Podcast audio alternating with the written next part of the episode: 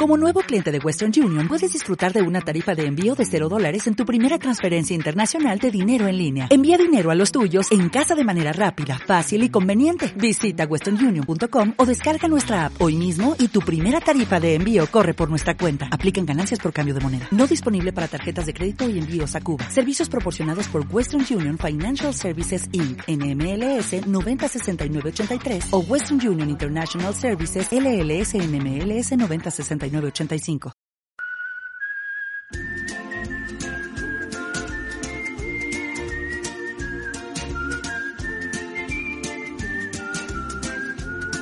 ¡Hey esa peña! Bienvenidos una semana más a Movidas Minúsculas, la clase de conocimiento del medio que aquí está un 27 de junio. En 27 de junio, en cualquier institución educativa hay clase, no, porque ya está todo el curso vendido, pero a veces te hacen ir al cole. ¿Y qué haces cuando fuera de época de exámenes tienes que dar clase de conocimiento del medio? ¡Película! Así que, Alex Gozalo, Jorge Giorgia. esa peña, estamos ante el último programa de la temporada. Esta es la última clase en la que el profesor dice: A ver, chavales, he traído los DVD. Sacad patatas fritas. Sacad patatas fritas, apagamos la luz, que al igual que cuando a un gato le quieres tranquilizar, le echas una manta encima, en plan, si no ves, te calmas. Peliculita. ¿Y de qué película venimos a hablar? ¿De qué película? Venimos a hablar de. ¡Van Helsing! ¡Van Helsing! Clasicazo. Clasicazo que Clas- a mucha gente no le gusta. Mucha gente no le gusta. Habrá gente que estará pensando ahora, bueno, eh, me voy a comer ahora el Movidas Minúsculas especial. El que hacen de algo que le sale de las pelotas. Tranquilitos, tranquilitos. Porque Van Helsing trata de la historia del conde Drácula, Sí. del propio Gabriel Van Helsing, de Jekyll y Mr. Hyde, de Frankenstein. Es que tiene todo. Es que tiene todo. tiene todo. Tiene todo lo que ha ocurrido en la historia y es interesante. ¿Eh? ¿Por qué queréis? ¿Otra estúpida batalla de Napoleón? Claro. ¿O queréis una historia de vampiros? Real. Te iba a decir que es el único que falta en la película. Sí. Habría molado un camedito. Habría molado Un, un... cuadro. Sí, que lo tuviera. Como un cuadro ahí que dijeran sí y tal. Y que hubiera una pista. O, o que hay un momento en la película que salen como en un baile y Sí. que hay un montón de vampiros. Sacar al- a Napoleón vampiro en ese baile hubiera sido... Pero al fondo. También tengo una cosa, la historia de Napoleón que le, hemos, que le hemos contado que acaba en una isla él solo y le fueron a matar y mató a todos los que fueron a matarle. Oye, tenemos ahí un Transilvania en mitad del mar y no lo sabemos. No creo. Eh, hablando al pedo.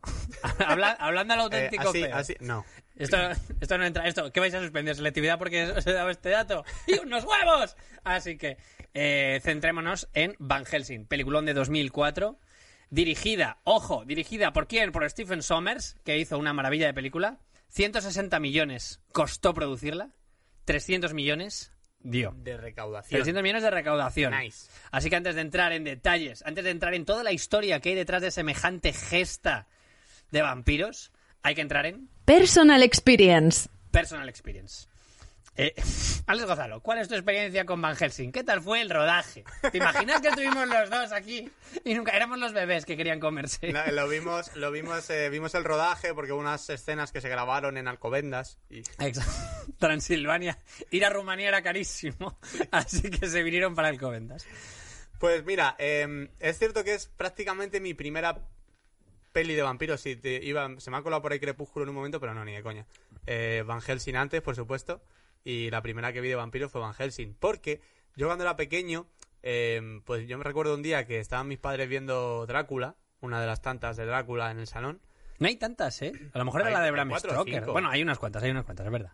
Entonces, eh, estaban viendo esa película y yo entré al salón en plan "Ey, ¿qué pasa? Y me dijeron, eh, eres un niño.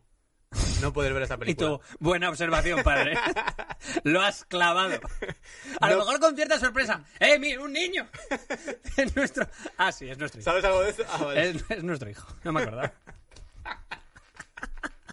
Madre mía, hace unos años rarísimos. Ah, ya, ya, ya. Por eso, el cuarto ese que tenemos lleno de juguetes, me extrañaba. nada. Pues me dijeron, no puedes ver esta película porque es para adultos, es da miedo y luego no vas a dormir, no sé qué. Y dije, vale, pero quiero quedarme en el salón. Y me dijeron, vale, pero no mires a la pantalla.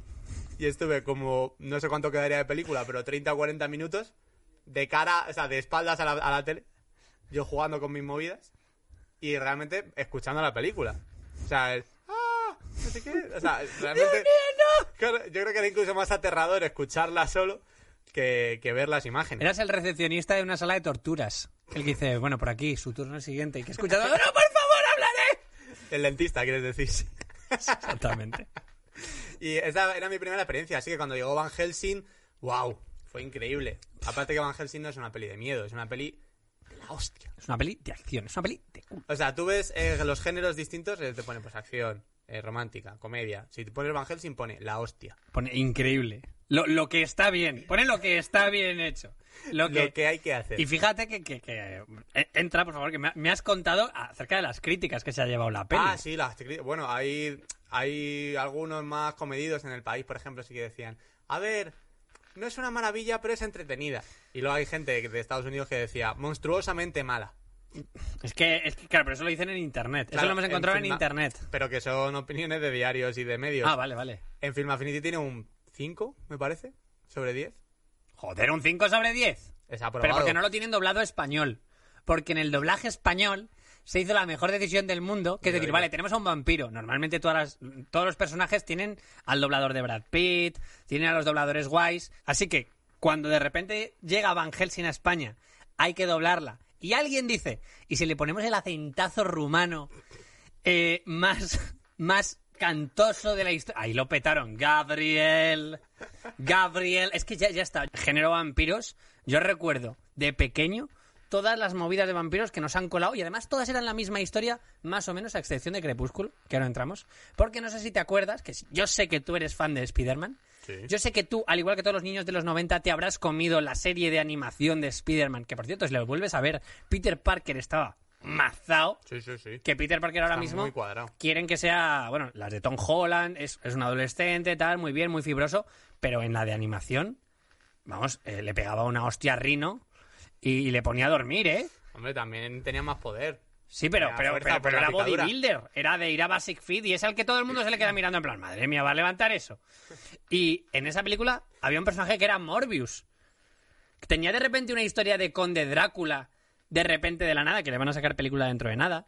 Ojo. Yo recuerdo eh, la de la guerra esta entre vampiros y hombres lobo, Wonder... Bueno, Underworld. Underworld. Es verdad, está olvidado. Vale, Underworld. Super fan de Underworld. Ojo, también muy buena, también muy buen CGI para la época, porque era la época en la que el CGI podía ser o cutre del copón. Claro, es que el hombre lobo que mola es el de Underworld y el de Van Helsing. Exacto, porque es el mismo concepto de hombre lobo. Claro. Es fulano hipermazado, pero Es ya con cierto, las orejas. No es el mismo concepto porque en Underworld se transforman a capricho, Sí, a voluntad, y en Van Helsing sí que siguen esa bonita historia de la luna llena.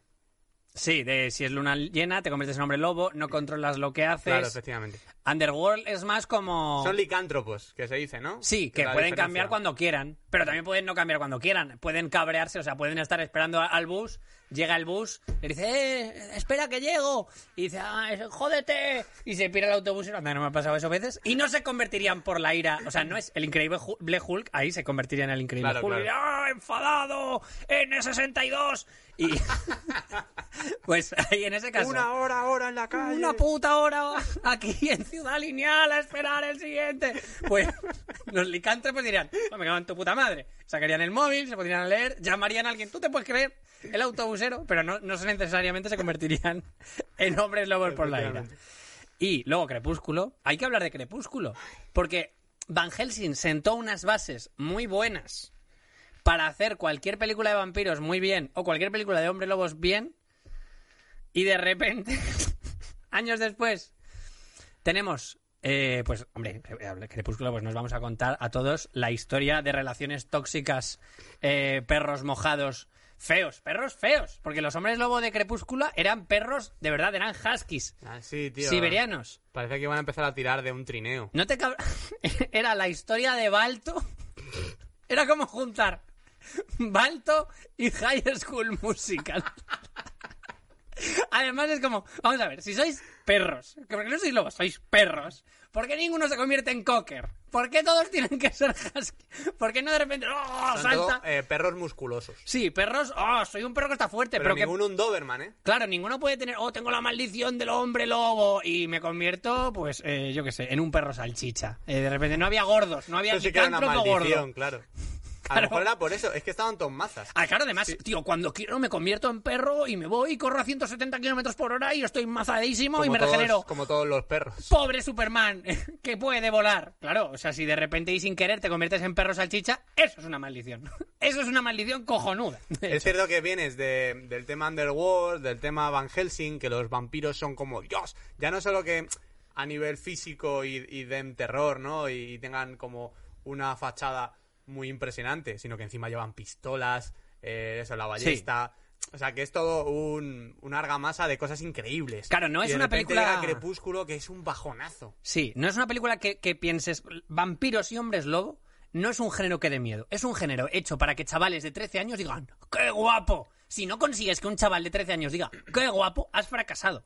Y de hecho estoy seguro de que parte del éxito de Crepúsculo es la historia esa asquerosa, que estoy seguro que si saliera ahora no funcionaría, pero que también hubo mucha gente que dijo, bueno, joder, vampiros y hombres lobo, ¿se puede hacer mal?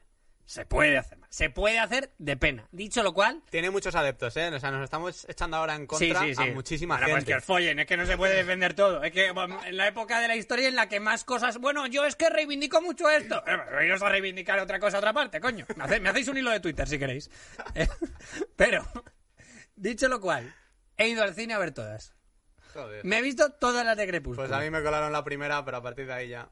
Joder, pues la segunda es increíble. La seg- ¿Pu- ¿Puedo mencionar Menciona mi parte quieras. favorita Sí, de la película 2 de Crepúsculo? Eh, en Crep- Tú sabes cómo acaba Crepúsculo, que al final, pues buen rollo. O sea, hay una historia con unos vampiros que van de guays, que van de skaters, que van como innecesariamente de guays, que van como sin camiseta. En plan, tío, no deberíais estar disimulando.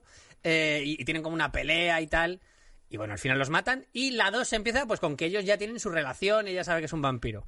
Al principio de la 2, él, no me acuerdo por qué, no es necesario para la historia, decide que es mejor que lo dejen. Y, y, y de entonces viene una transición de estas de como que van saliendo escenas como que va pasando el tiempo. En plan, por Sí. ejemplo, cuando en Iron Man de repente se le ve que le está pegando golpes a la armadura, que luego Sí, está bueno, como ajustando un- una pierna, entiendes que ha pasado una elipsis temporal. Eso es. Digamos, hay una elipsis temporal de que han ido pasando los meses cuando ella lo ha dejado con él. Y a lo mejor pasan seis meses. Y en los seis meses se la ve gritando así. ¡Ah! O sea, se pone a gritar como una loca durante seis meses porque el otro la ha dejado. Y a despertar a su padre todos los días gritando ¡Ah! Y el padre, hija, es una pesadilla. Y el padre los seis meses la entiende. Y yo pensaba, si mi Los hija... seis meses. Los seis meses, los seis meses. Hija, es una pesadilla, no pasa nada. Si mi hija, a los tres meses de dejarlo con alguien, sigue cada día. ¡Ah, cállate! ¡Cállate! ¡Cállate! ¡Tienes 18 años! ¡Tienes 18 años y era un monstruo! ¡Tía! ¡No se pueden montar estos dramas! Este- ¡Me levanto a las 7! ¡Soy policía! ¡Necesito dormir! Y yo me la volví a ver la escena el otro día y dije, pero bueno, esta tía está loca. ¿Pero, pero qué haces? Ay, tienes un montón de chavales ahí fuera que lo máximo que van a hacer es dejarte un chupetón en el cuello. Claro, tienes ahí un No par te de- van a, convertir en una Este no chaval te abraza muerta. fuerte un día que dice, ¡ay, Vela, cuánto me alegro de verte! Todas las costillas rotas. Todas las costillas rotas. Tienes ahí un chaval de ADE majísimo que quiere pedirte una cita y está tú aquí gritando. No me puedo tomar un café sin que se me derrame por el susto que me pegas. En fin, Crepúsculo. Me, Maravillosa. Me encantaría, este verano tenemos que hacer un revisionado de Crepúsculo. Tú y yo. La hostia. saga entera. Vale. Y lo dejamos. Y dejamos movidas. Nos enfadamos tanto que decimos a la puta mierda los podcasts. Eh, y Nos dejamos muy a minúsculas para embarcarnos en un proyecto de, de hacer una peli de vampiros. De, joder, pues yo creo que si hay, si una razón para dejar el podcast, yo creo que es esa, ¿eh? Y mención especial, y cerramos la personal experience tal vez más larga, ¿Sí? Abraham Lincoln Cazavampiros. Ah, esa no la he visto. La única peli de la que me he salido del cine. Oh. Eso es lo que recuerdo. No recuerdo apenas nada de la película. Recuerdo que a los 10 minutos dije, no, hombre, no. Y también voy a añadir una cosa. Me salí del cine porque me había colado al cine. Eh, Claro, eh, eh, Jorge Giorgia, un tío con criterio, pero que le importa más el dinero. Pagó una entrada de cine y se salió. No, hombre, no, estáis locos. Si, si hubiera pagado por Abraham Lincoln Cazavampiros, me hubiera implicado. la- Permíteme involucrarme en tu personal experience y colarme, pero yo... Faltaría. Yo nunca, me van a hacer la de yo nunca me Claro. salí. Fui, fui ahí con los colegas a ver la de eh, 30 días de oscuridad, creo que se llama. Ah, sí, también muy buena. tal. Pues en esa película no nos fuimos, pero casi porque intentaron echarnos de la, peli de la sala. Vino un chaval a echarnos de la sala. Y porque tuve enchufe, que uno de los acomodadores era amigo de mi hermano. Y le dije, no, no, Miguel, si nosotros no estamos haciendo nada. Eh, Pero estabais de- haciendo ruido. Solo de la fila de atrás. Algún comentario, pero los que estaban gritando y liando eran los de atrás. Nosotros somos muy responsables. Hay que aclararlo. Somos un grupo de amigos muy Sí, responsables. hay que papá, aclararlo. mamá. Ya está, ya está. Bueno, pues, pues no ha sido mala personal experience. Dicho lo cual, entramos en Un hipervínculo a la un cultura. hipervínculo a la cultura porque Van Helsing es cultura. Hombre, no. Bien, hay que deberíamos repasar un poco la historia de Van Helsing, porque habrá gente que no la habrá visto. No hace falta, no, no hace falta que te petes Van Helsing de repente. El que no lo haya visto, que la vea. A lo mejor has sobrevivido a Crepúsculo, pero es la historia de eh, Hugh Jackman. Hugh Jackman, que ya es sexy de normal, con melena, con la melena que llevaría si hiciera Tarzán. No sé si la ha hecho, pero si, si hubiera que elegir a un Tarzán, yo cogería No a nuestro viejo amigo Lobezno. Eh, pues el Hugh Jackman más mazas que puede haber, jovencísimo, con un pelazo, Aragorn. O sea, todo lo bueno que puede haber en un hombre, se dedica a cazar monstruos por ahí. Correcto. Y no Eh, cuenten más. Ya Y, está. y llega a ya- ya Transilvania luego, claro, ya y ahí luego está un tal Drácula. En la película, pues a partir de ellos la veis porque es la polla, pero Claro, aparecen otra serie de monstruos que venimos a, convo- a- Sí. a comentar aquí. Y venimos a comentar también aquí partes de la historia reales Sí, sí. que aparecen en esa Sí, película. yo luego meteré algún dato de la tal. Dicho lo cual, Alex Gonzalo, ¿qué nos traes? Pues mira, lo primero que vamos a hacer es ubicar a Van Helsing dentro del arco oficial. O sea, porque Van Helsing es una peli que no sale de la nada que hizo un tío. Ahí va. Se me ha ocurrido un montón de Se me ha historias. ocurrido No es un Star Wars. personaje. No. Eh, Van Helsing, de nombre original Abraham, era un profesor y es el personaje de ficción de la novela Drácula, la original de 1897, de Bram Stoker. Y es un doctor neerlandés de edad avanzada y de variados intereses y logros. Dicen que entre sus títulos se encuentra que es doctor en medicina, doctor en filosofía, doctor en letras y abogado. O sea, era una máquina. Era. ¿Te has encontrado alguna vez en lavapiés estas tarjetas? Doctor Ubuntu Usubuntu. Te ayuda con problemas de abogacía. El router va mal. Problemas de erección. Maldiciones. Era la versión era, ¿no? leída de, de un chamán de lavapiés. Eh, perfecto. Ese era. Bueno, pues el personaje de Van Helsing está inspirado a su vez en un personaje real, que es del que venimos a hablar ahora mismo, que se llama Gerard Van Swieten. ¿De acuerdo? Que vivió entre el 1700 y el 1772. ¿Cuál es su historia? Bueno, pues Van Swieten nace en la ciudad holandesa de Leiden y allí estudia medicina y se doctora en 1725. O sea, se doctora con 25 años Joder. que también es bastante erudito, ¿no? Entonces, fue el alumno predilecto de un médico que por aquel momento era el, el top del mes de los médicos, House. efectivamente, Era House. que se llamaba Hermann Boerhaave, con quien trabajó muchísimos años y, de hecho, al morir el doctor Boerhaave, se dice que Svieten estaba llamado a ser su sucesor, porque era su alumno predilecto y era el, el putísimo, ¿no? Era- se le conocía En aquel la momento- facultad me decía, por favor, tenemos un, un caso muy difícil, llamada el putísimo. Y Hola, soy el putísimo. ¿Qué ocurre? ¿Qué De hecho, le llamaban el, el putísimo católico. Esto porque, porque es importante que era católico. Porque no le permitían ejercer la cátedra por ello. ¿Cómo? Como era católico, no le permitían ejercer la cátedra. Soy el mejor médico. ¿Pero eres católico? Sí. ¡Ah! ¡Trampa! ¡Ya no puedes! Ya no ¡Casa! puedes, y el claro. on. Es como decirle Tuli. Y se quedaba así diciendo, jope, macho. Me, me hace gracia que había estudiantes que se amotinaron a su favor para que le dejaran, pero no sin éxito. Como, como... O sea, que él se sacó todo. Se convirtió en el putísimo. Y Claro, no pudo hacer pero no nada. le dejan, no, que no le dejan ser profesor. Ah, enseñar. No le dejan, claro. Ah, pero sí, pero sí salvar vidas. Sí, sí ser médico, ¿no? Sí, sí. Ah, vale, vale, Claro, él puede, él puede hacer sus moviditas por ahí. Vale, vale. De hecho, ya verás. Bueno, el hombre se va a la universidad, eh, se fue de la universidad y por un corto tiempo se dedica a completar la obra de su maestro. La del doctor que hemos dicho, de, de.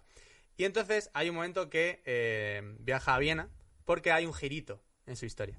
Y es que la emperatriz María Teresa de Habsburgo, que había subido al trono en 1740 en, en Austria, advierte de la necesidad de hacer como una pequeña reforma dentro del sistema de salud y también en la universidad. Porque ella dice, oye, nos hemos estancado, aquí hay que hacer cambios para que esto avance.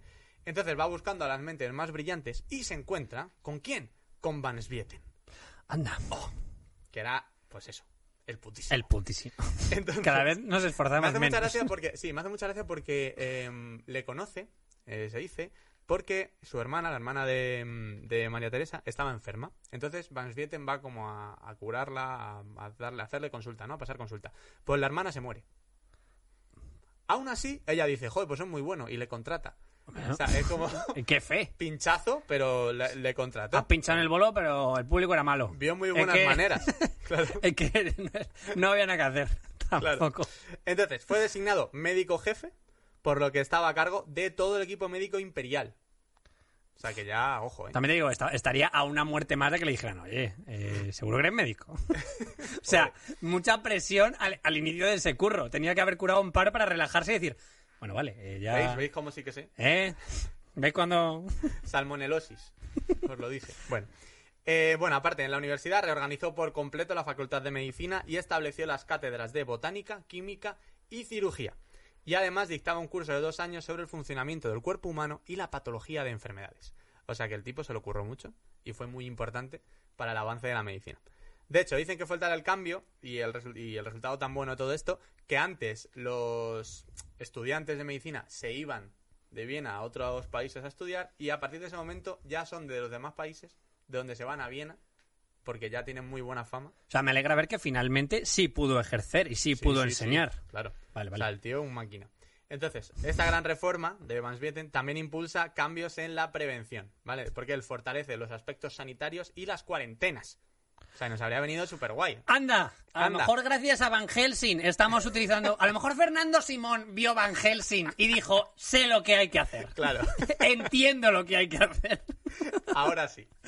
Sabía, sabía que tantos conocimientos sobre Van Helsing me iban a, a servir para algo algún día. Lo estaba dudando, pero he tenido que ver esta peli para decir: Si es que no hay otra manera, si es que es lo que hay que hacer. Y en 1775 dirigió la creación de una nueva farmacopea para todo el imperio.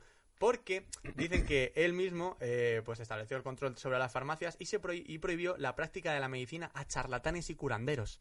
O sea, es el primero que se enfrentó a la homeopatía. Dirías que, que iba por ahí diciendo: No hagáis mucho caso a los coaches. Claro. O sea, Me han dicho que si me baño en este río que tiene el agua a buena temperatura y que aquí lloró María Teresa de Calcuta. decía, "No, toma unos ibuprofenos y vete a tomar por culo ya, hombre, que me tenéis hasta los huevos ya. A ver, a ver si llegamos.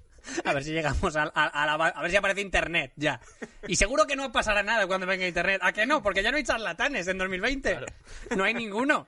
Qué bien. Bueno, el tipo mejoró, se veía que era un tipo también como muy humano. ¿Por qué? Porque en el campo de la salud mental hizo que se liberara a las personas que estaban, ¿no? Que decían que eran los locos, que se les liberara de jaulas, porque les tenían encerrados en jaulas, y que dejaran de azotarles, que era una práctica que por aquel entonces, eh, pues era muy de moda. En plan, de, ¿qué hacemos con los locos? Pues a la jaula los azotas, ¿no? Mi, mi hijo tiene TDAH, ¿qué hacemos? Y después de mirarle un buen rato así, coge un palo.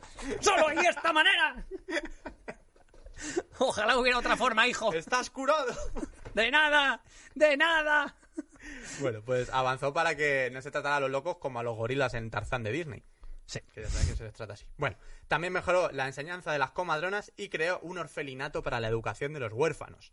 O sea que prácticamente podría haber sido Pero responsable de que existiera un Batman austrohúngaro. Pero arregló la sociedad. Entonces, eh, dicen que gracias a todas las reformas que impulsó Van Swieten, ya se podía empezar a hablar del término salud pública.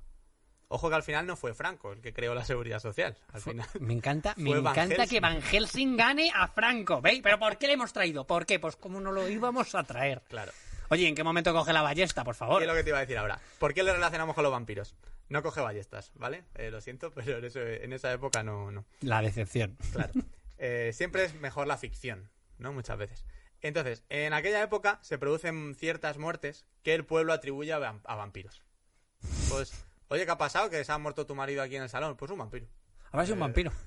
¿Cómo va a ser un vampiro? Pues ahora es un fantasma y él... ¡Ay, Dios mío, qué harto estoy! Entonces la emperatriz encargó a Van Swieten que hiciera investigaciones sobre todo esto, ¿no? Y en esos años, hasta incluso dicen que el siglo XXI también, en parte del Imperio Austrohúngaro era una costumbre frecuente desenterrar cadáveres para clavarles estacas en el pecho ante la sospecha de que eran vampiros. No había boleras, no había boleras, pero ¿por qué hacían es en el ocio? Chavales, ¿qué hacemos el viernes? Mm, desenterramos al tío Tom y lo empalamos. Sí, claro. Era por miedo. También tengo una cosa, me hace mucha gracia la, la emperatriz diciéndole, oye Van Helsing, ¿te puedes encargar de esto? Sí, claro, porque como no tengo lío, como no tengo lío, ya lo hago yo. Ya, ya, ¿tú crees que se reforma solo la universidad? Y cogiéndose la estaca y diciendo, hasta los cojones ya. Tendría que haberme hecho granjero. Bueno, dice, claro, que eran unos actos tan frecuentes que llama la emperatriz y le dice, oye, por favor, echa un ojo a ver qué está pasando por ahí. Bien, pues en 1755, Van Vieten se dirige a esta zona con el doctor Grasser y es la zona donde Vlad Trepes, eh, Tepes III, la del empalador, La del jodido. efectivamente, eh, es donde había guerreado contra los turcos utilizando métodos represivos, que como todos sabemos, y después nos meteremos un poco en eso, parecían excesivos. Hmm. Dicen. Total, eh, mm, en verdad, la historia de Drácula se la pelaba, o sea, no, no estaba interesado, simplemente iba por el tema de, oye, vamos a dejar de desenterrar cadáveres, ¿vale? Eh, chavales, que huele muchísimo ahora. Claro. Entonces, él, de hecho, lo llamó barbarismo de la ignorancia. A esa costumbre Bueno, de sí, desenterrar claro. cadáveres. Y bien llamada, realmente. Y bueno, hizo un, repor- un reporte, como un, ¿no? un informe, que se llamaba El discurso sobre la existencia de los fantasmas. Y ahí explica por qué había cadáveres que aparecían incorruptos y que cuando se les clavaba la estaca hacían como un quejido. Porque decían, claro, ¿cómo que no estaban vivos? Si yo le clavo la estaca y se ha oído como ha hecho... Sí. ¡Ay! ¡Ah! ¡Ay, no! ¡Me ha pillado! Yo que iba a salir esta noche. 100 años haciéndome el muerto para que jodas tú mi racha. Bueno, claro, pues como si se lo clavas a un saxofón. Bueno, no, un saxofón. ¿Te imaginas? eh? Se lo, se lo clavas a un oboe, una poa, poa. Pues no, pero, pero vamos, os podéis imaginar. Bueno, lo explicó. Eh, es una emanación de gases. Hmm. directamente. Le metes así un viaje en el pecho, entonces todos los gases que está albergando el cuerpo se expulsan. Eran eructos. ¿Vale? O Me hace gracia pensar que os diría, pues yo le clavo una estaca a un muerto y se tiró un pedo. Está vivo. Y, y- y- y el pobre Van Helsing así vamos a ver, estoy intentando arreglar el SIDA en esta época. Podéis dejar de empalar. ¿Por qué he Bueno, inventado la cuarentena si os merecéis que os lleve la peste? Bueno. Entonces, eh, gracias a este informe que hizo Van Vieten, María Teresa dicta una ley por la que ya se prohíbe desenterrar cadáveres de supuestos vampiros, de otros no. a este hay que hacerlo Pero pa- este era un zombie. Y Van Helsing, ah, bueno, pues si era un zombie, por favor, continúe, continúe, por favor. Cuénteme cómo va a proceder. Ay, así que bueno, pues ya en ese informe, Svieten dice, eh, los vampiros no son reales, en principio no existen, para que estéis también todos tranquilos, y que ya eso era todo una superstición. Además también prohíbe la decapitación y la quema de cadáveres sospechosos de ser vampiros, Hmm. que al final no, no es feo. Que vas a enterrar ahí al abuelo y de repente llega uno, era un vampiro, y te lo y- Sí, y le y cortan la cabeza. Bueno, pues entonces, ¿qué tendré que hacer si no cortarle la cabeza y quemarle en el mismo funeral? ¿Que la gente tiene el cuerpo como para ver eso? Y nada, esto es- está, ya está, esta es la historia de Van Vieten, el Van Helsing de la vida real. Eh, pues oye, mm, mucha menos acción de la No, que... claro. mm, ¿Sabes una cosa Ahora, que, que más sería? difícil casi, ¿eh? Sí, Todo lo que hizo. pero ¿sabes lo que me encantaría? O sea, si, si pudiera viajar al pasado, me llevaría un plasma, o sea, una tele buena, me voy a, a la Viena de la época, y me llevo Van Helsing, se la pongo y digo, siéntate, Siéntate que que- vas a flipar cómo te recuerdan. no te vas a creer. Y él así, ¿pero quién es? Pero si está. Si no he levantado una mancuerna en mi puta vida. Bueno, vale, pues tú me has traído la historia del personaje protagónico de la película Van Helsing, conocido como Van Helsing. Yo te tengo que traer al rival de la película, personaje también muy importante en la ficción y en la historia, que tiene, que tiene la, la historia que más me ha aterrorizado, de verdad, de pensar. Normalmente se hace un personaje de ficción que es mucho más aterrador, Que exagera, ¿no? que exagera, claro, o sea, la exageración de, de Van Van Helsing a es, Van bueno, a ver, no era tan, no era tan mazas. Hay una triple exageración, porque hay una exageración por parte de Bram Stoker, entre comillas, de Van Vieten. Sí. En el sentido de que me inspiró en este tío, pero el personaje es un poco distinto, muchos doctores, no sé cuántas cosas y tal. Y luego la tremendísima exageración que hacen en la película de lo que es el Van Exacto. Helsing de la obra de, de Bram Stoker. Sin embargo, el auténtico Drácula sí que es el que da miedo. O sea, el auténtico Vlad Tepes, Vlad III Drácula, Vlad Draculea, es el que es para hacerse caca encima si se te ocurre que ese tío vive cerca de ti. Bien, No le quieres de vecino. no le quieres de vecino ni a, ni a seis países de distancia. Bien, empecemos. Hay varias diferencias con el auténtico eh, Vlad de Stoker. Como por ejemplo la primera, que es que no era un vampiro, pero sí que era muy sanguinario y sí que tenían unos gustos por matar de las formas más horribles y de gobernar con el miedo y el terror y de hacer que todo el mundo se hiciera caca encima solo de oír las historias. Cosa que, por, por otra parte, en las historias de vampiros y en las historias de Stoker, los Drácula y los vampiros suelen llevar un secretismo de lo que hacen. Sí. Este tío no pretendía eso. Este tío pretendía que... Este tío quería ser el Rubius de la matanza. ¡Ey, qué pasa! Este tío... Ahora te... Soy Vlad. ¡Ey, soy Vlad chavales! Pérez. Soy Vlad y, y, y. El tag de matar. Bueno, otra vez. Porque ya sabéis que estoy dándole caña. A ver, era hijo de. Era hijo de su padre, obviamente, Vlad Dracul II. Y de ahí lo de Drácula, que Dracul significa demonio en rumano. Porque pertenecía a, la, a una orden que se llamaba la Orden del Dragón. Porque dragón es Dracul en rumano. Pero a su vez, no sabían lo que era un dragón. Así que se llamaba. Era miembro de la Orden del Dragón. ¿Y qué es un dragón? Ah, No habían publicado el Hobbit todavía. Exacto, to- todavía no había salido ninguna película que te sugiriera, así que al final Dracul lleva más bien a demonio. Y se dice que tenía como objetivo esta fraternidad proteger los intereses del catolicismo y luchar contra los turcos. Y esta orden tiene una característica que Bram Stoker cogió y que hemos cogido en todas las referencias a Drácula, que es que los caballeros de esta orden llevaban una capa negra sobre una prenda roja en días señalados. Por eso, eh, al documentarse, Bram Stoker decidió que Drácula llevaría esa capa que hemos visto en películas y en helados. Porque todo el mundo, se ha al menos la gente de nuestra generación, se ha comido un Drácula. Que esos eran los colores que tenía.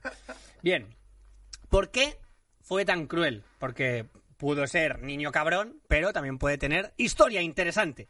Este es de los segundos. En 1444, eh, su padre se vio obligado a entregar a dos de sus tres hijos como rehenes. ¿Vale? Vlad Tepes sería nuestro protagonista, de 13 años, y su hermano Radu fueron trasladados a Estambul por generales del Imperio Otomano. A su regreso a casa, Drácula descubrió que su padre había muerto apaleado, que su hermano Mircea, el único que no fue capturado como rehén por los otomanos, fue quemado y enterrado vivo, y como venganza, Vlad se convirtió en el empalador. Bien, eh, no te llama el, el empalador por tu gusto de coger gomas de borrar Milán y atravesarlas por lápices. Así que lo que hizo fue vengarse de lo pueblo. No dijo, vale, tiene que haber uno o dos protagonistas, tiene que haber unos 20 protagonistas, tiene que haber la familia. No, los otomanos. Todos. Voy a vengarme de los otomanos, el pueblo que traicionó a mi familia. Y se dice que invitó a los boyardos, que eran unos nobles, a una cena de Pascua en su casa.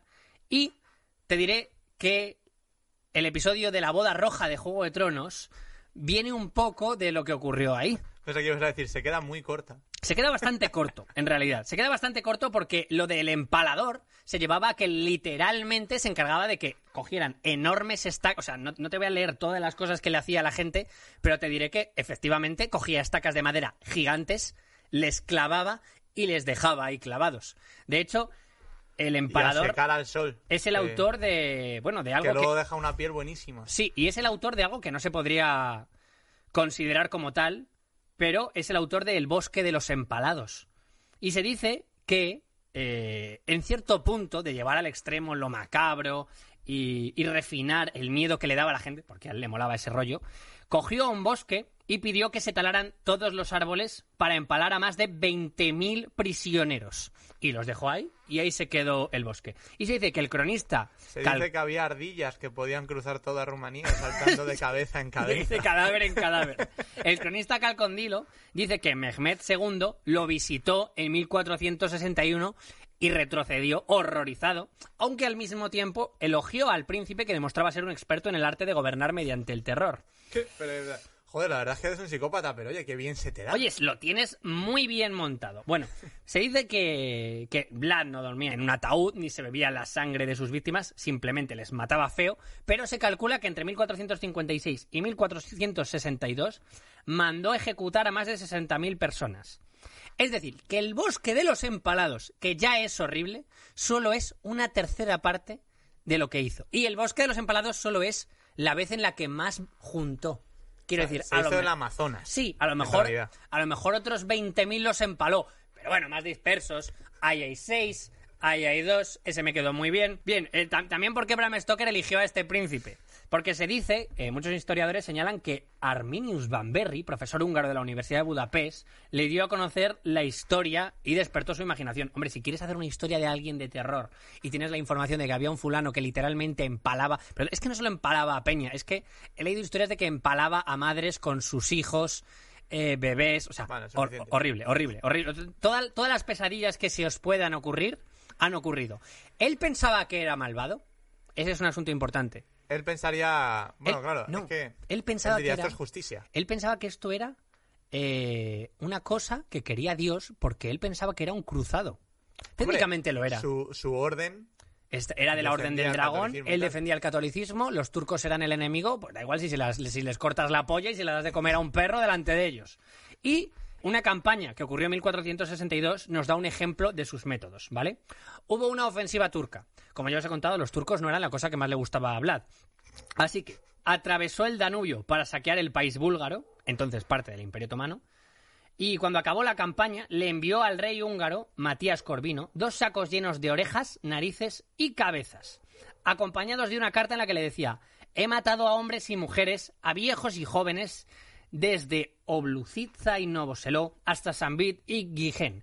Es mucho. Sé que no es mucho, son muchos hombres. Es, mucho, ¿vale? O sea, no está a lo diciendo mejor no desde es- Alcorcón Sí. hasta Móstoles. No es. No, no, no, no. No. Eh, ha, ha sido un rato. Me ha llevado un rato, eh, mi rey. Hemos matado a 23.884 turcos y búlgaros, sin contar aquellos a los que quemamos en sus casas o cuyas cabezas no fueron cortadas por nuestros soldados, como diciendo, Claro. entenderá usted que yo la matemática de mi matanza eh, no es exacta, Y hombre. no puedo mandarle a todo porque genera unos portes. Claro.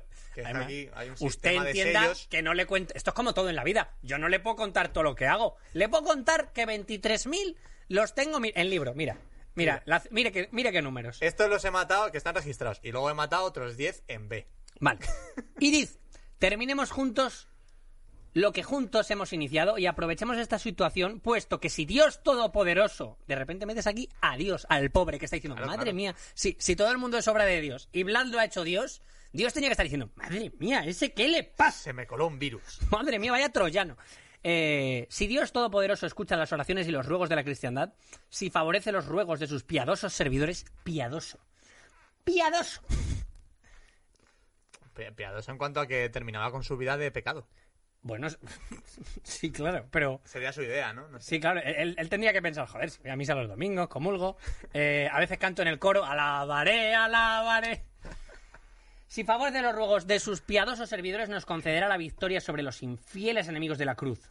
Así que Vlad pensaba que, literalmente, él era un buen cruzado, simplemente, que él era el mejor de lo suyo. Y en verdad se le había cruzado. Sí, y en verdad estaba bastante cruzadito. En 1976, Rumanía declaró a Vlad Tepes héroe de la nación. Nice. Hombre, eh, pues no está mal. Hombre, a lo mejor me, me gusta pensar que en otros países, es- pero lo bonito que hubiera sido que el Cid campeador hubiera evolucionado como un vampiro, Joder, ahora está guay. no es por nada. Como un zombie, ¿no? Sí. Por eso de que gana una batalla después de muerto. Sí, tal. un- o el, el- el guerrero sin cabeza, el, el Ah, caballero sin cabeza. Hollow, sí, eh, sí. un Sleepy Hollow. No es por nada, pero hombre, eh, está bien, pero mm, mm, teniendo en cuenta que la película de Nosferatu eh, de Murnau salió en 1922 y luego en 1931 salió eh, una que hizo Gary Oldman, joder, como mínimo dices, bueno, héroe de la nación, es un vampiro, pero sí, bueno, sí, bueno. es lo mejor que ha salido de Rumanía. Sí, ¿por qué no decir- ¿Por qué no decirlo? Así que pequeña reflexión que a mí me hace gracia. Este hombre era tan malo, era tan malvado, para algunos, que en realidad, bueno, era, era, era, Objetivamente, era objetivamente malvado, pero quiero decir, en ese momento era el gobernante sí. y daba tanto miedo, o, o digamos, eh, ha ocurrido lo que ha ocurrido, porque como daba miedo y era malo, pensaban, cada vez que hay una muerte inexplicable, ¿quién ha sido? Habrá sido Drácula. Que a lo mejor Drácula estaba de campaña a varios países. Pero es que él era el gobernante. Es como si ahora, cada vez que muere alguien y no saben qué ha pasado, ¡Pedro Sánchez! Pedro Sánchez vino por la noche y le mordió el cuello. O sea, como ahora. O sea, como ahora. Exactamente. Cero diferencias. Así que nada, esta es la historia de Vlad Tepes, el empalador. Qué bonito. Solo te voy a dar un apunte. Al fin y al cabo, todos los católicos son un poco vampiros. Porque cuando comulgas se supone que te bebes la metafórica sangre de Cristo. Es verdad, no se me había ocurrido. Maldita sea Alex. Brilliant. Podemos recomendar, aparte de Van Helsing, si no lo habéis visto, y Drácula, la leyenda jamás contada, creo que recuerdo que tenía un DLC de Assassin's Creed. Vlad el Empalador también. Sí, sí, sí. Wow. Es que ha salido en todo. Así que nada, hasta aquí Vlad el Empalador. Autor del mejor bosque ha habido hasta la época. ¿Qué nos traes, Alex Gonzalo? Bueno, pues vamos a hablar, vamos a meterme un poquito en la película. Ya de, de por sí, como tal. Vale. ¿Vale? Entonces, ya lo hemos dicho, que es del 2004, dirigida por Stephen Sommers y demás. Entonces, eh, Gabriel Van Helsing es un cazador de monstruos que está al servicio del Vaticano en la película. Y bueno, vamos a contar un poco cuál es dentro de la película la historia de Gabriel, Oh, ¿vale? Porque Gabriel fue alguna vez uno de los poderosos ángeles de Dios en el cielo. O sea, era de los top 5. De... era de los mejores. De- Era, era el Power Ranger rojo de Los Ángeles. Correcto. Y bueno, era conocido como la mano izquierda de Dios y sirvió como mensajero, eh, como su mensajero, ¿no? Para, pues ya sabemos. Diversos momentos muy importantes. Iba y decía, oye, ¿qué va a pasar esto? Por ejemplo, se le apareció al profeta Daniel y le reveló secretos sobre su futuro. Se le apareció a Zacarías y a la Virgen María prediciendo los nacimientos de Juan el Bautista y de Jesús. Eh, también fue uno de los cuatro arcángeles a quienes Dios envió para entregar su mensaje eh, a los profetas. También fue el ángel enviado a destruir Jerusalén. O sea, era su hombre de confianza. Tenía un buen currículum. Y bueno, en algún momento Gabriel descendió a la tierra y se convirtió en humano. Decide, pues mira, eh, me apetece probar esto, ¿no? Y durante su tiempo en la tierra peleó muchas grandes batallas. O sea, que se metió a militar. No se vino a la Tierra a, a montar un huerto urbano, No, ¿eh? no, no se fue ahí a, a Málaga o a, o a Mallorca. Sí, a tocar la guitarra y a hacer surf. ¡Eh! No, no, no. ¿Te imaginas? ¡Qué macaco! Es un ángel caído. Lo que, que está hasta las narices y que no quiere líos. Bueno, pues en algún momento, cerca de la, de la década de 1460, estaba al servicio de los caballeros de la Santa Orden y ahí dicen que conoce al conde Vladislaus Drácula, de quien se hizo amigo cercano, ¿vale? Sin embargo, durante una gran batalla, y dicen que por razones desconocidas, Gabriel asesina a Drácula en 1462. Por este crimen, Que soy compañero, gritando Drácula. que no, que se... ¡Pah! Porque era un ángel, tenía armas de fuego. Claro. Bueno, eh, pues por este crimen Dios borró la memoria de Gabriel, aunque también hay otras versiones sobre por qué mató a Drácula. Y de hecho, eh, es- me encanta que la fuente sea esta. El videojuego de Van Helsing para PlayStation 2. Ahí se afirma... Bueno, Hombre. bueno. Se afirma que Drácula había roto el juramento de celibato de los caballeros de la Santa Orden y cuando la mujer que él amaba fue desterrada y asesinada, trató de devolverla a la vida con magia oscura, lo que obligó a Gabriel a matarlo. Y ya incapaz de lidiar con esa culpa, Gabriel, él, él mismo, le pide a Dios que le borre la memoria y le borre sus recuerdos. Joder, esta historia, la Cosa que Dios sí que hizo. Dios, porque Dios aprieta, pero no ahoga. Claro. Eh, me gusta esta historia que te blanquea a Vlad Tepes como un pobre hombre que quería devolverle la vida a su mujer y no como un fulano que literalmente hizo un fenómeno ecológico que es un bosque con gente empalada. Eh, eh, la verdad que te cae mucho mejor si la historia es esta. Y bueno, Gabriel pasó los siguientes 400 años vagando por la Tierra, hasta que un día después de una batalla, nuevamente sin memoria, fue encontrado medio muerto, arrastrándose por los escalones del Vaticano. Y podríamos decir que a partir de ahí es cuando empieza la película, ¿no? Y cuando empieza el servicio de Van Helsing para eh, el Vaticano y a cazar monstruos. Me gusta porque el Vaticano se encuentra en las escaleras. Ha aparecido un hombre en pelotas que no se acuerda de nada. Ah, pues genial, porque habíamos puesto un anuncio de que necesitamos a alguien para matar demonios y es que este nos va a venir increíble. Busca trabajo, amigo, y el otro, no sé quién soy. Lo tomaré como un sí. Bueno, pues esa es un poco la historia de Gabriel dentro de la peli. Te cuento anécdotas de la película, así como datitos sueltos. Ya hemos dicho, protagonizada por Hugh Jackman, también sale Kate Beckinsale, eh, David Wenham y Richard Roxburgh.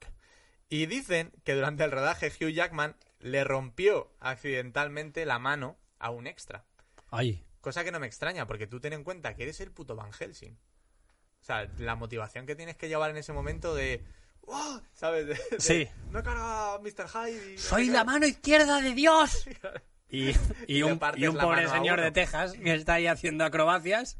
eh, dice, bueno, pero porque yo soy un stuntman, no me partas la mano que el lunes tengo curro otra vez. Y bueno, un par de cosas más. En el guion original dicen que estaba contemplado que aparecieran los personajes de la momia y el monstruo de la laguna. Pero se eliminaron porque el director no quería confundir a la audiencia con tantos villanos en la película. Has metido ya cuatro. O sea, ya has metido Pero cuatro monstruos. No queremos confundir a la gente contando la historia de un médico al que le hemos dado una ballesta interpretado por Lobezno. Y exacto, eh, el Dr. Jekyll, sale el hombre lobo, sale Drácula. ¿Sale el hombre lobo? Que me, ha- me he acordado hoy, digo, pero si había hombre lobo. ¿Cómo? ¿Por qué había hombre lobo de repente? Ya está, Sí, sí, tranquilo. no, no queremos agobiarles. Pero no queremos agobiarles, quita a la momia y tal, por eso luego haría la momia. O antes, por eso, como ya hizo la momia, dijo, bueno, si ya he hecho la momia, ¿para qué voy a hacer? ¿Para qué la voy a meter No aquí, me agobiéis, que no, Claro. no, no quiero volver a hablar con el de producción de la momia. Claro. Y bueno, ya por último, para que se sepa que, que esta es una peli de verdad buena, buena. ¿Tú sabes que una peli es buena, buena? Cuando tiene una película parodia. ¿Qué? Existe Stan Helsing, que cuenta la historia del nieto de Van Helsing. Y es una película de 2009. Stan Helsing. Stan Helsing. Bueno, pues mira, eh, tú y yo Ya tengo plan. Crepúsculo no la vamos a ver este verano, pero Stan Helsing Sí. me da que sí. Me da que sí la vamos a ver. Eh, Ya está aquí un poco el dato así revisionado de la película. Añadiré, la historia de Gabriel también es ins- inspiradora. No, no necesariamente. Algunos dirán, no necesariamente Gabriel, pero de, o sea, ha tenido su influencia en videojuegos, ya que lo hablamos, en Tirael, del juego Diablo 3, en la que un ángel, la justicia, se arranca las alas en un momento dado porque eh, dice que si es un ángel pero no puede ayudar a los humanos, ¿para qué coño es un ángel?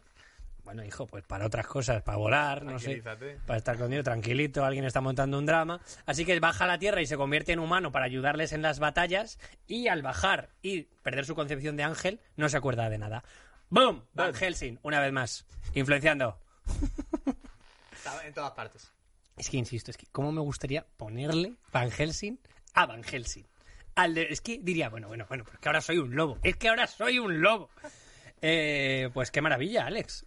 Yo, yo te traigo una historia. Precisamente me has dicho que hay una sobrecarga de monstruos en la película Van Helsing. Y yo te traigo algunas de las historias reales que inspiraron a algunos de los monstruos que salen en la película. Maravilloso. Así que yo me voy a ir al principio de la película. La película arranca, como otras películas de acción, mostrándote ya una secuencia en la que protagonista acaba con un poderoso enemigo sin costarle demasiado. Quiero eh, un apunte. La historia arranca, o sea, la película arranca con eh, Frankenstein. Primero, Es verdad, con la persecución a Frankenstein. Y después ya es cuando. te pero, meten a pero ahí no estaba Van Helsing. No, no, no, no. O sea, ahí eso es. Pero la película arranca con el tema Frankenstein y no sé qué. Sí. Y luego ya, Y luego ya aparece ya nuestro protagonista en París, me parece. en París, en Notre Dame, que me pareció bonito verla. Eh, la última vez que la vi parecía una cerilla. Eh, Vale. A veces la, la- la realidad, la realidad que supera la ficción, a veces. Eh, y aparece enfrentándose a el monstruo conocido como el Dr. Jekyll y Mr. Hyde. Una criatura, obra de un libro de ficción de Robert Louis Stevenson, que vivió entre 1850 y 1894, que describía en su novela El extraño caso del Dr. Jekyll y Mr. Hyde la doble personalidad de un respetable médico que de noche se transformaba en un tipo malvado, antisocial.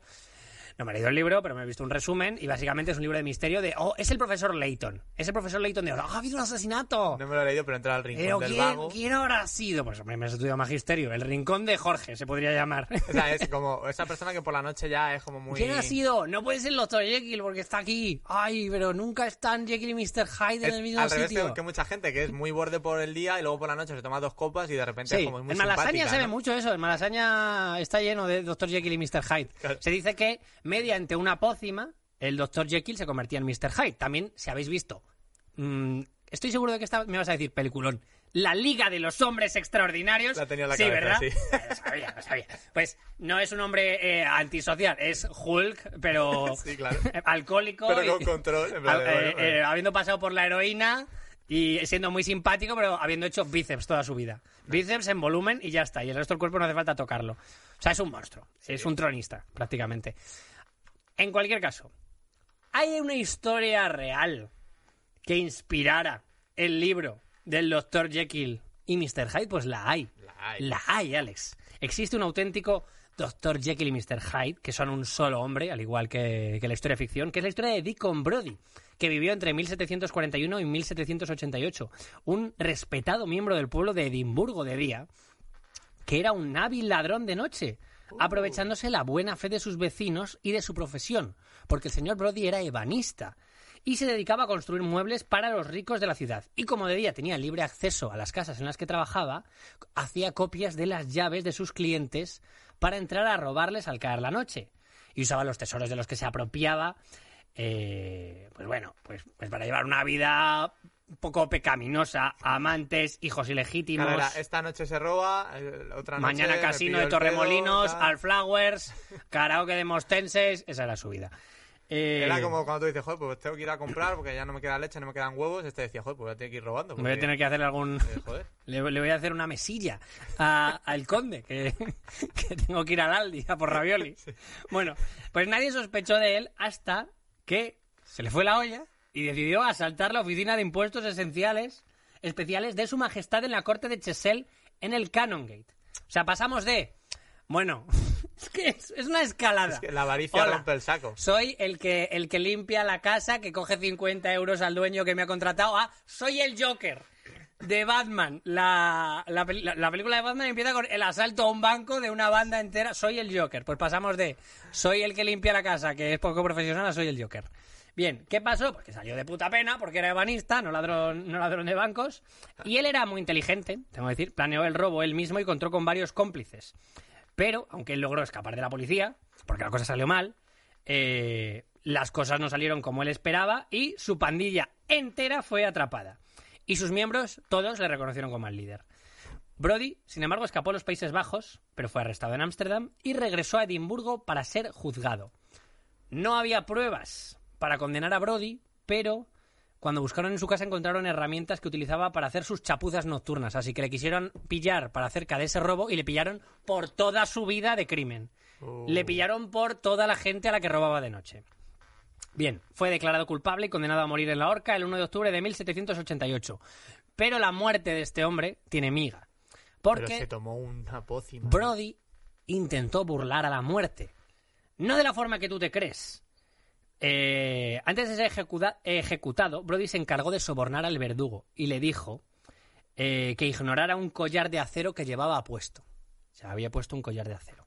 Este collar, teóricamente, impediría que la cuerda le asfixiara.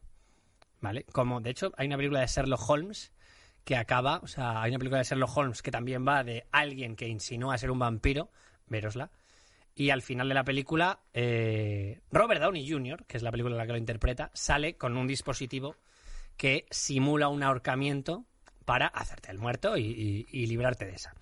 ¿Cuál es el problema? Que este collar no fue suficiente, eh, no logró sobrevivir, La, la cuerda no me ahogara, pero Y- le ahogó el collar. y no, es que lo, lo que pasa es que él hacía muy bien las cosas, pero el problema es que esa horca la diseñó él mismo. Él murió con una horca que él había diseñado. Así que el invento de su collar no fue suficiente para salvarle de la horca que él... O sea, él murió... Su Me último, pensamiento, su último pensamiento fue, ojalá fuera menos buenísimo en todo lo que hago. Así que, bueno, Es bonito porque es como si sus dos personalidades se hubieran enfrentado al final. Como Sí. ocurre mucho, ¿no? En- Exacto. En, los argumentos de este personaje. y agonizó delante de 40.000 personas antes de jactarse, delante de todos, de que la horca... Finales de Champions con menos gente. ¿eh? Sí. bueno, claro, es que antes, como decimos siempre, es que antes no podías ver Van Helsing. No, claro. Van a ejecutar a Paco, que ha robado una frutería. Bueno, pues es que es viernes y no hay nada que hacer, pues vamos a ver a Paco eh, entregar la mochila. Así que, antes de morir, pensó que la horca que había hecho era la más eficiente de su clase, porque ni con su mágico collar pudo salvarse. Y, y nada. ¿Por qué se cree? ¿Por qué se cree que este hombre fue inspiración para la obra? Porque el novelista no coincidió con él en tiempo en Edi- Edimburgo, pero la leyenda cuenta que el padre de Stevenson tenía muebles fabricados por William Deacon Brody. Así que, pues hombre, si te enteras de la historia de un fulano que de días de una movida y de noches de otra movida, y ha pasado por el 20 minutos por la página 36, dices, bueno, yo voy a escribir un libro, nadie se va a acordar de esta movida. Así que esa es la historia del Dr. Jekyll y Mr. Hyde. Qué bonito. ¿Qué te parece? Pues maravilloso. Qué bonito, murió en la horca. Qué bonito. claro. En realidad que Como todas nuestras historias bonitas. todas nuestras historias bonitas tienen bosques empalados, gente horrible, bueno. Eh, está quedando el programa largo, pero yo creo que. Es el último, de la temporada. El tirar, ¿no? no, no os preocupéis, la semana que viene no lo, com- lo compensamos con una media de cero programas. De cero minutos. Sí. Vale, pues yo te voy a seguir hablando un poquito del Van Helsing personaje de la peli. Y te voy a hablar de una posible inspiración, sobre todo en lo que es la estética del personaje. Porque voy a hablarte de Vampire Hunter D. No sé si te suena de algo. Di cazavampiros. Sí. Ya está. Eh, Me gusta que hayas tenido que decir. Pues me encaja. Pues me sí, encaja que esa sea la la verdad es que no lo había traducido, pero. Bueno, Vale. eh, esta es una serie de novelas creadas por Hideyuki Kikuchi, japonés. Este te voy a decir que no sonaba a Málaga. No. Una vez más. con diseños e ilustraciones de Yoshitaka Amano.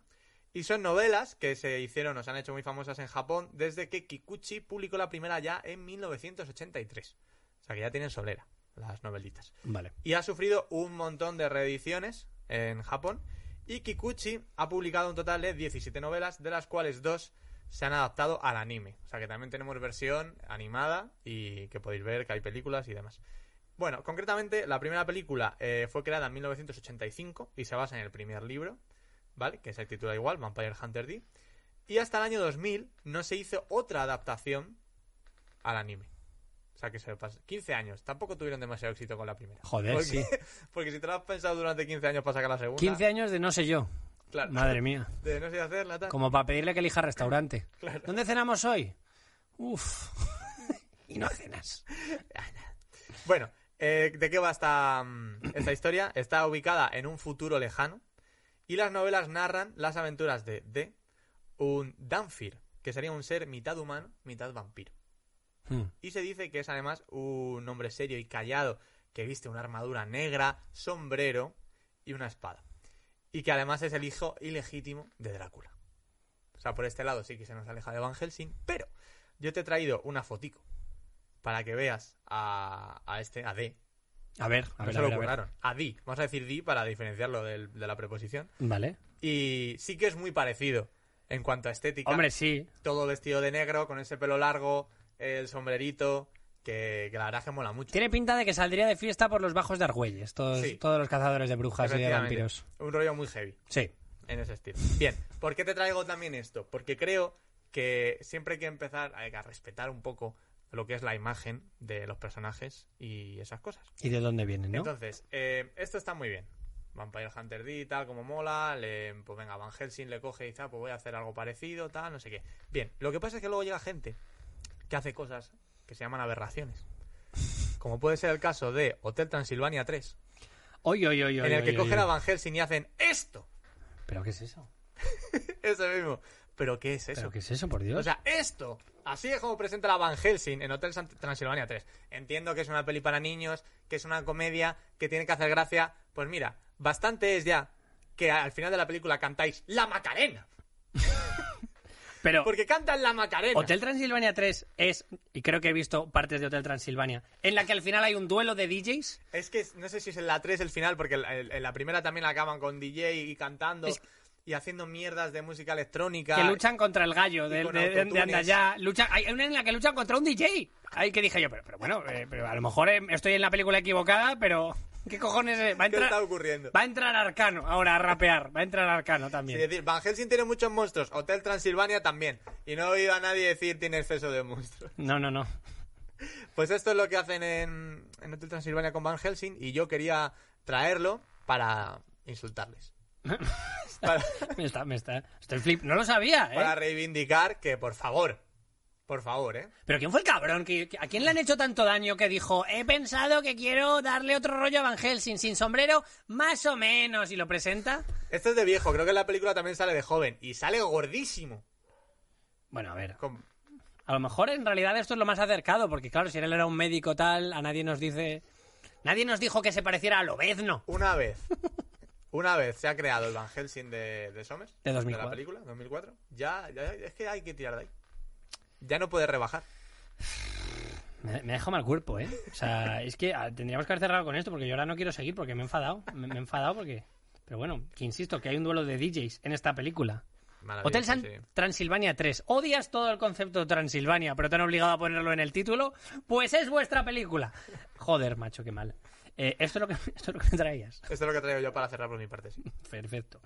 Yo te traigo, yo te traigo la historia del monstruo de Frankenstein, Alex, que es un poco el motivo, el movimiento también, la trama, porque claro, Van Helsing quiere una cosa, matar a Drácula.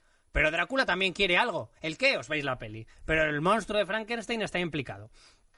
Eh, la historia del monstruo de Frankenstein, te traigo De Mary Shelley. la buena, sí, la, la- la de la autora que escribió la historia. Y luego, por otra parte, te traigo la historia del auténtico Doctor Frankenstein. Porque no nos Oh. olvidemos de que el monstruo de Frankenstein se piensa que se llama Frankenstein, pero en realidad no tiene nombre. No. O a lo mejor tiene nombre, pero se llama Juan Ignacio, ¿qué más da? Pero eh, el autor del monstruo es el que se llama Frankenstein, que es un señor no- normal, bueno, normal, está de la cabeza. Te vengo por un Es lado. un señor que pierde la, la cátedra en, Sí, en la universidad. Te vengo a contar la, la titularidad. la historia del libro y la historia del hombre original. La his- el, el libro del, del monstruo de Frankenstein, de, ¿cómo, cómo se llama la, la autora? Shelley. De Shelley. La traigo resumida. Hombre, es spoiler, pero insisto, habéis tenido mucho tiempo para... Para, Para leerlo. Para leerlo. Hay una peli también. Joder, claro, si se ha hecho... Fíjate cómo es la, fíjate cómo es la historia. Eh, yo hice literatura universal en el instituto. No, estudiamos un poco el tema de Frankenstein. No nos dijeron que nos leyéramos el libro, nos pusieron la peli. Hombre, pues Literatura universal era la asignatura y me pusieron la película. Pues yo, yo te, te- te resumo rápidamente el libro, ¿vale? El, el profesor, el doctor, crea a Frankenstein, porque está muy interesado en crear vida, en a ver qué pasa, así que crea al monstruo de Frankenstein, que está hecho de diferentes cadáveres y cuerpos. Y al verlo dice, hostia, qué asco, hostia, qué mal, qué horror, ¿qué es esto? Y se va, y dice, adiós, Sí, la abandona. y, y le abandona ahí. Y el otro diciendo, pero, pero qué. O sea, las primeras palabras que escucha el pobre monstruo de Frankenstein es, hostia, qué asco. Hostia, qué mal. Que también digo una cosa.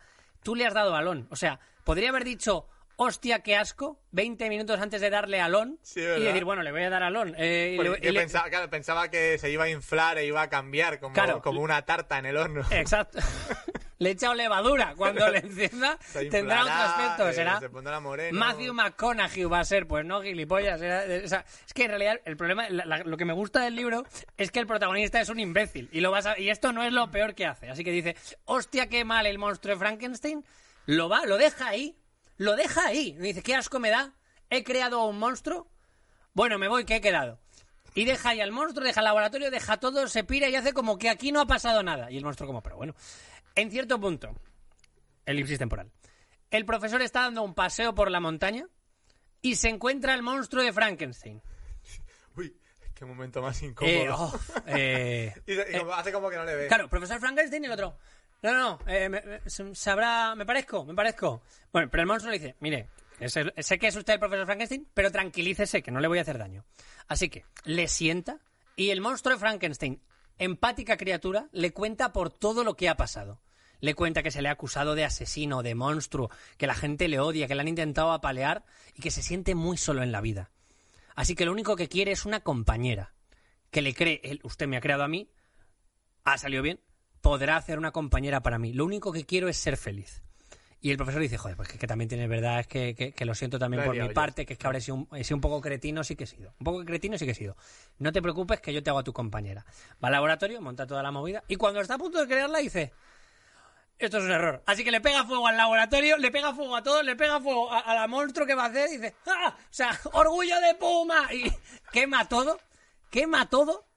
Y el monstruo de Frankenstein viéndolo todo por la ventana, como cuando te va, como, como cuando hay una operación y Pero está un familiar viendo y diciendo, pero bueno, pero ¿qué está haciendo el hijo de puta este?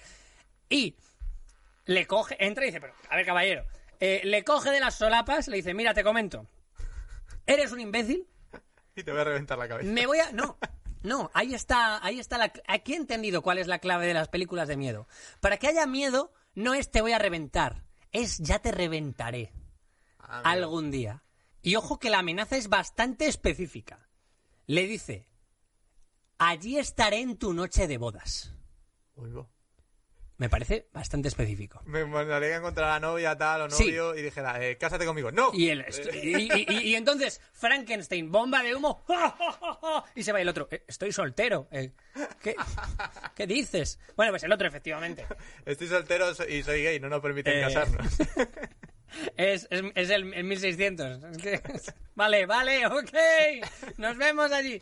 Eh, así que él efectivamente tenía novia, efectivamente iban a casarse, y él dice, sí, sí, que va a salir mal. Me ha amenazado un no muerto con que va a estar en, en mi día de la boda. Así que él decide casarse, él decide que esa es la mejor idea. Eh, ¿Por qué no poner en peligro a mi esposa? Y entonces se casan.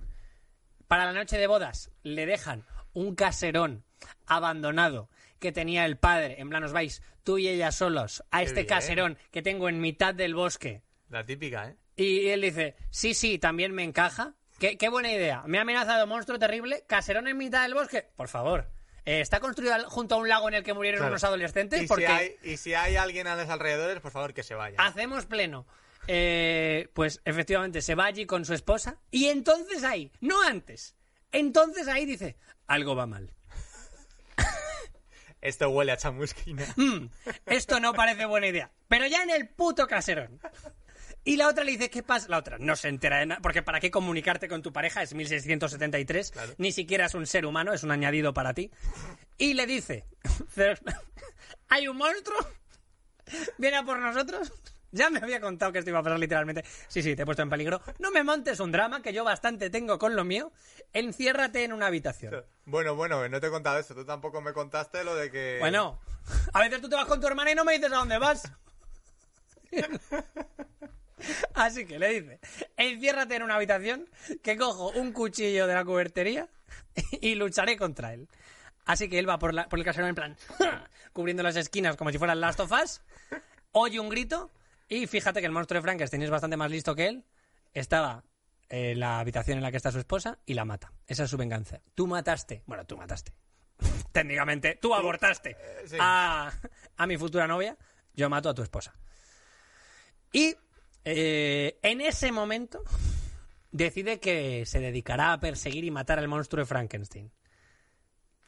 Mm, Lo que me flipa de esta historia, luego, luego el final, el final acaba mal para él, acaba con que inicia un viaje de toda una vida más para encontrarle. Sí, ya el resto os lo leéis, pero vamos, yo creo que si hay peli os la veis. Eh, a mí lo que me flipa es que ha tenido como 700 oportunidades de matar al monstruo de Frankenstein y ha decidido que va a dejar todo a una carta. Venga, vamos, vamos a la prueba final, a ronda relámpago, a eliminatoria, el a, a mi luna de miel. Me enfrentaré a él en mi luna de miel. Un genio.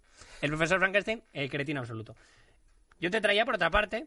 Es que, joder, el libro, dim- dime que no es gracioso. Dime que no es la bien. obra literaria más graciosa desde Crepúsculo.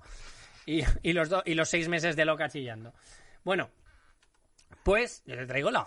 ¿De dónde, La- el de real, dónde viene? ¿no? La El- historia real del castillo de Frankenstein.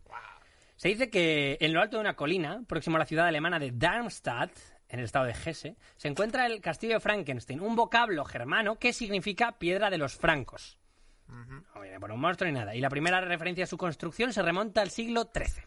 Allí vivió, en 1673, en una de las dependencias del castillo, Johann Conrad Dippel. Él, en teoría, en esta historia que os estoy, estoy contando, auténtico autor del monstruo de Frankenstein. No es para tanto. Quiero decir, al igual que, ah, bueno, al igual que el otro, pues no era un monstruo, pero sí que hacía exactamente lo mismo. Este también hizo travesuras. Pero este hizo travesuras, no un monstruo. Eh, este era hijo de un A pastor de- te luterano. robaba el cadáver de tu hermana. No, bueno, hacía un poco, hacía un poco algo parecido, pero aunque estudió filosofía y teología, luego pues sus inquietudes se tornarían hacia la alquimia y al igual que muchos iluminados de su época, dijo, yo creo que puedo convertir el plomo en oro. Porque en esa época era la época de la piedra filosofal. Cualquiera que le diera caña a la alquimia, como la química no, existía, existía la alquimia, todos querían hacer la piedra filosofal. Si ese de la Biblia convirtió el agua en vino, Claro, mal ¿por qué se- no yo? mal se me tiene que dar a mí para no hacer esto. Obviamente, no lo consiguió, porque no, no llegó. Aparte de en Harry Potter, no hay constancia de que llegara a haber una piedra filosofal, pero algo que sí se llevaba mucho en la época, porque no había muchas maneras de contrastar la información, era que había una cosa que sí que se podía hacer, que es presumir de cosas que no habías inventado. Así que Mentir. Mentir, el viejo mentir, nuestro viejo amigo mentir, amigo, siempre estuvo con nosotros. Así que llegó a afirmar de forma bastante impetuosa que tenía el secreto para engendrar vida a partir de materia exangüe, una base teórica que hizo que las autoridades docentes de la Universidad de Gießen le dijeran, vete a tomar por culo, ¿qué haces mintiendo? Tío, ¿estás loco? ¿Eres profesor? ¿Eres profesor de biología y estás vendiendo Herbalife a la peña por ahí? Así que le echaron. Pero, sin embargo, sí que hubo cosas que consiguió hacer, porque durante su estancia en el castillo de Frankenstein, construyó un laboratorio, de verdad, en el que trabajó noche y día. Y fruto de este arduo trabajo descubrió un aceite con unas propiedades, Alex, elaborado a partir de animales licuados, que había filtrado en tubos de hierro y que bautizó con el nombre de aceite empireumático o aceite de Dippel. Que también te digo una cosa, que lo de aceite de Dippel no creo que él mismo dijera. Quiero decir, si tú hicieras un aceite no lo llamarías el aceite de Alex. No, Pero yo sí lo llamaría el aceite de Alex. O sea, tú me dices, he hecho el aceite empireudémico. Y digo, le voy a echar, voy a echarle unos tomates cherry el, el aceite de Alex. O sea, es a mí lo, lo más lógico, a mí me parece que es así lo que habría ocurrido. Bien, ¿qué hacía el aceite de Alex en este caso? ¿Qué hacía el aceite de Dippel? Según el alquimista, todo aquel que bebiera de esta pócima se convertiría en centenario. Así que, pues, ¿quién, no, no en ese momento, no en plan, ¡hostias! Y envejeces, sino que llegarías a vivir 100 años. Que bueno, que también es, joder, no me parece un producto muy científico, loco, en plan, una buena alimentación te hará llegar a la vejez y Claro. vivir más. Bueno, pues Vete todos los días al McDonald's, que si te tomas un chupito de esto... claro, no, pero eso, hombre, si, pues si todos los días te cuidas un poquito, aguacate, tal, llegarás a vivir. Cien- Ciencia avanzada, no, es- no es para que caigan rayos en tu laboratorio mientras le cuentas a la gente. Y el ejercicio te hará tener una salud de hierro. Lo que mola es que eh, a partir de animales licuados, que lo mismo cogéis, pues un- una zarigüeya, una mofeta, Sí, un perro. Un batido de proteínas de pollo también, o sea, no es, no es una locura tampoco. Bueno, se dice que igualmente no se sabe si él le, le ayudó a alguien a llegar a los 100 años, pero a él sí, porque las ganancias de vender este elixir le ayudaron pues a sufragar algunos de los experimentos que llevaría a cabo en su laboratorio, su vida, las vacaciones en, en Benidorm. O sea, a él le vino bien hacer este aceite.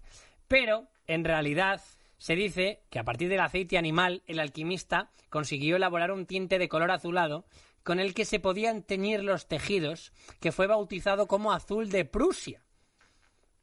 Eso fue todo lo que consiguió. Y se dice que en realidad esta sería una de las conocidas y más empleadas técnicas para teñir de azul. Te digo una cosa. eh, yo tengo una seria política con no comer cosas azules. Creo que la mayoría del mundo. Quiero decir, cosas verdes y azules suelen ser venenosas, salvo que te hayan explicado que no lo son. Los caramelos, hombre. Hombre, los caramelos sí, pero a- a- a- llegarían, pasarían muchos años hasta que el Sugus llegaría a la historia, Alex. Así que no sé. Y luego, ¿cuál es la teoría de un pobre fulano que hizo un aceite que te ayudaba a vivir mejor y que te Y ayudaba a poner los pantalones en plan vaqueros, aunque no lo fueran? Pues se dice que en ese castillo, al abrigo de esas rocas, el señor Dippel estaba llevando macabros experimentos que habían sobrepasado los límites de la racionalidad y que abandonaba el castillo por la noche, pertrechado con pico y pala, para profanar tumbas, robar cadáveres en los camposantos próximos y encontrar la manera de traspasar un alma al cuerpo de otro alma, y que había hecho una criatura a partir de huesos, sangre y otros restos animales. Esta historia es la que nos recordaría a la historia del profesor Frankenstein. El buen collage. El bueno. sí, sí, un tra- el trabajo de fin de curso de magisterio de tercero de carrera. A ver, me parece muy bonito que de un pobre fulano que lo único que hacía era batidos de proteínas para venderlos junto al aceite de Módena y que te ayudaba a teñir la camiseta que dijeran, en realidad haces cosas con muertos. Y él, ¿yo? Así que, pues esta es la historia del, del no tan terrible profesor Frankenstein. Pues mira, Pues un tío que, bueno, hizo un tinte. al final es lo que hemos dicho, es una exageración. Sí, Todo es una exageración. ¿Este programa es bueno? Está Exageración. bien, está bien. claro, la, la historia del Doctor Frankenstein está bien. Lo que me lleva a pensar es, ¿qué película harán en 100 años? 300, 300 años, más años pasan, más se exagera, de Fernando Simón. ¿Contra quién luchará? Con, pues a lo mejor lucha, hombre, se han cogido personajes que no tenían que ver unos... lo- Contra la- un virus contra espero, físico. espero, espero Adquiere sinceramente... forma como, como Ultron.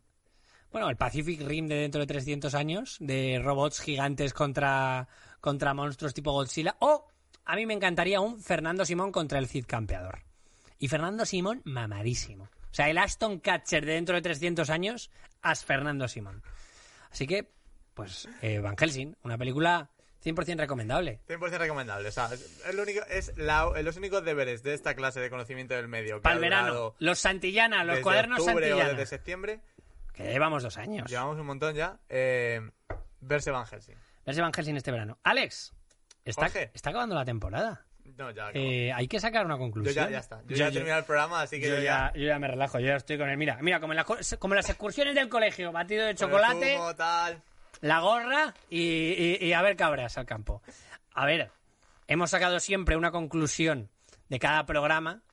¿Se puede sacar una conclusión de toda una temporada, Alex? ¿Se puede? Se podría. Se podría. ¿Y cuál sería? ¿Cuál sería? Sería, para mí, que da igual lo que se nos ponga por delante, que nosotros sabemos que tenemos la responsabilidad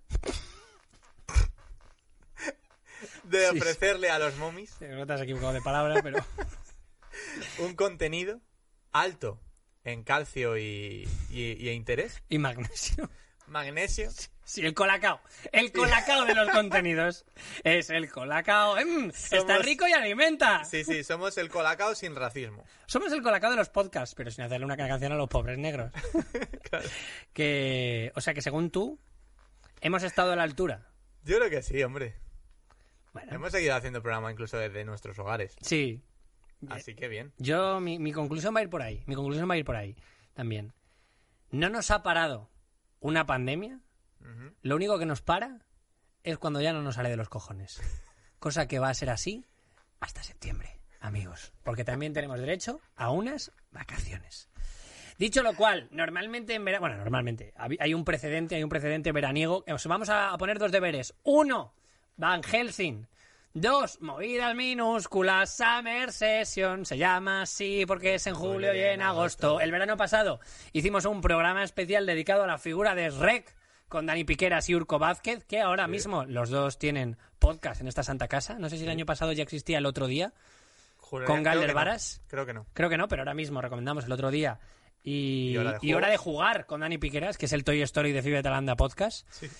Pues os recomendaría que fuerais ahí a verlo, a echarle un ojo, pero os recomendaría que os relajarais. Que está siendo un año que sabemos todos, sabemos todos, tal y como va 2020, que en octubre aparecerá una falla del Pacífico que lleve a otro planeta, desde la cual unos aliens de 30 metros nos invadan y habrá que hacer robots gigantes para luchar con ellos. Así que, relajaos. De momento relajados. De momento relajaos. Así que yo creo que hasta aquí, Movidas minúsculas, con Alex Gozalo. Con Jorge Giorgia. Con Ana Rosa Los Aparatos. Y en FIBA Talanda Podcast. El estudio que nos vio nacer.